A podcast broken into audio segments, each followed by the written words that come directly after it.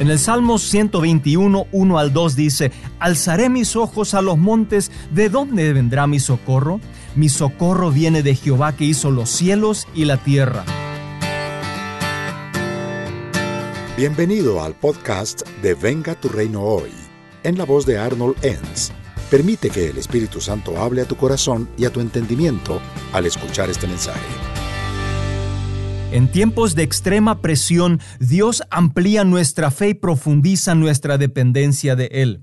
Sin una fe fuerte y permanente, podemos ceder rápidamente a la tentación y al miedo, especialmente cuando la prueba o dificultad es intensa o prolongada. Cuando David se enfrentó al gigante Goliat, él desarrolló su confianza en Dios hasta que se volvió inquebrantable. David cimentó su fe en la soberanía de Dios y por eso sabía que no fallaría. He aquí cuatro pasos para hacer lo mismo en tu vida. En primer lugar, recuerda las victorias pasadas. Una de las mejores tácticas para ganar una batalla es armarse con el valor de victorias pasadas.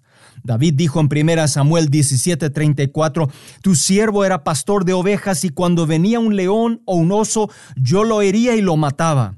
Tienes que hacer memoria de cómo Dios te ha ayudado en el pasado para enfrentar los desafíos presentes. En segundo lugar, rechaza la negatividad. Nadie en el campamento israelita alentó a David en su búsqueda por derrotar a Goliat. En 1 Samuel 17:33 dijo Saúl a David, no podrás tú ir contra aquel filisteo para pelear con él, porque tú eres un muchacho si David hubiera hecho caso a los comentarios negativos, se habría dado por vencido, pero él los ignoró. En tercer lugar, reconoce la fuente de poder. David entró en la batalla gritando a su arrogante oponente de dónde vendría su poder y victoria. En 1 Samuel 17:47 dice, Esta es la batalla del Señor y los entregará a ustedes en nuestras manos. El reconocimiento público del poder de Dios mueve su mano a nuestro favor. Y finalmente responde al desafío con convicción. Incluso antes de pisar el campo de batalla, David sabía que no perdería. Sabía que no era su reputación la que estaba en juego, sino la de Dios.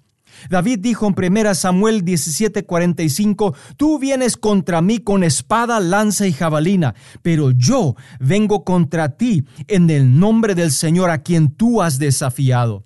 Sabes, David declaró firmemente su creencia de que no podía perder porque Dios estaba con él. Permite que pueda compartir contigo un concepto importante. Sea cual sea el Goliat al que te estás enfrentando, debes asegurar y repetir una verdad en lo más profundo de tu corazón. Dios me ama, mi socorro y ayuda vendrá de Él. En lugar de ceder a pensamientos negativos, comprométete a confiar en Dios, incluso cuando todo se ve oscuro y nublado. Si Dios lo hizo una vez, lo puede volver a hacer otra vez. Entrénate para mirar más allá de lo que puedas ver por ahora. Sabes, cuando te enfocas en la verdad de la palabra de Dios, siempre saldrás ganando. Responde a los desafíos con la convicción de que con Cristo tú eres más que vencedor y si Dios está contigo, ¿quién podrá contra ti? Si lo crees en tu corazón y lo confiesas con tu boca, Dios será glorificado y tú serás bendecido. Permite que pueda hacer una oración contigo en este día. Señor Jesús, hoy vengo delante de ti para darte gracias por haberme rescatado muchas veces en el pasado. Y hoy vengo a depositar mi fe y mi confianza en ti, porque estoy convencido de que de ti vendrá mi socorro y ayuda. En el nombre de Jesús. Amén.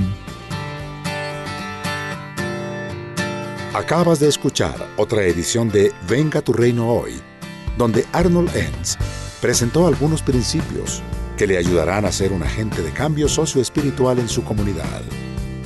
Para leer artículos o recibir más enseñanzas, visite la página web www.vengaturreinohoy.com o búscalo en las redes sociales.